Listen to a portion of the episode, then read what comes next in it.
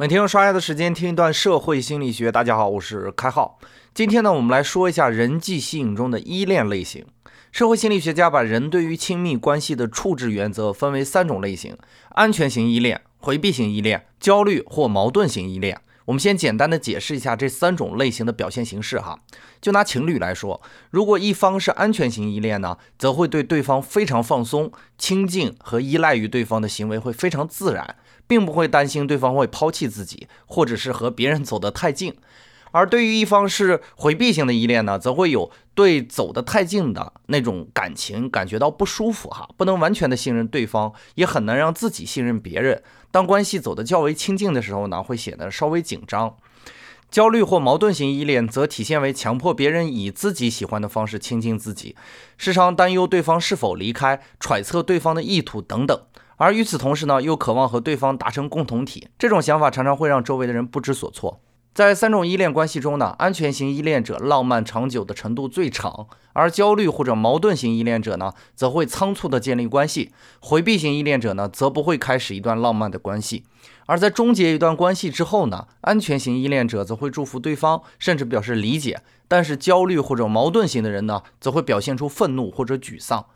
所以，那些失恋后长期陷入沮丧情绪的，就是矛盾或者焦虑型依恋者的体现。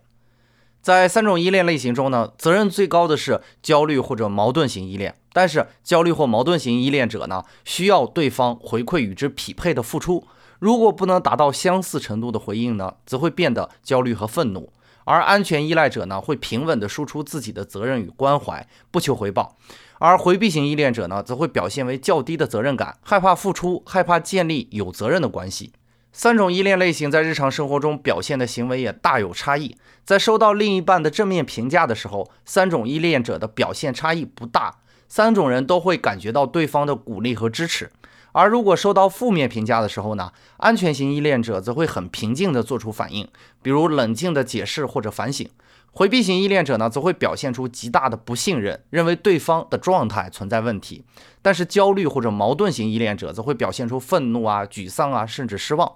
那么各位听官，你可以根据我上述的内容思考一下自己到底是怎样的依恋类型，然后我们接着来说说成因。心理学家研究发现呢，在婴儿时期，他们和母亲之间的关系也有可能影响这些人的依恋类型。如果母亲在和孩子互动的时候表现出正面的情绪，有所回应，那么孩子倾向于建立安全型依恋；如果母亲在互动的关系中表现出冷漠和疏远，子女呢则倾向于回避型依恋；而如果母亲在互动中表现的专横且情绪不稳定，则子女会倾向于建立焦虑或者矛盾型的依恋。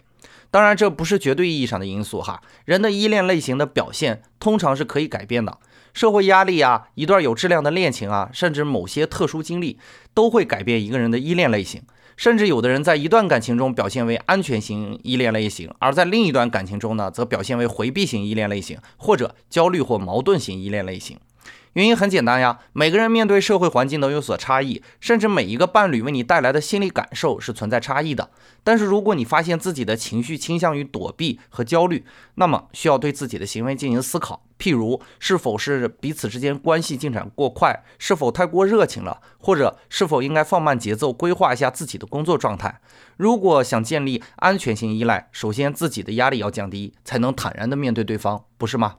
本节的概念就播讲到这里，感谢您理解今天涉行的主要内容。更多内容关注微信公众号“开号御书房”，我们下工作日再见。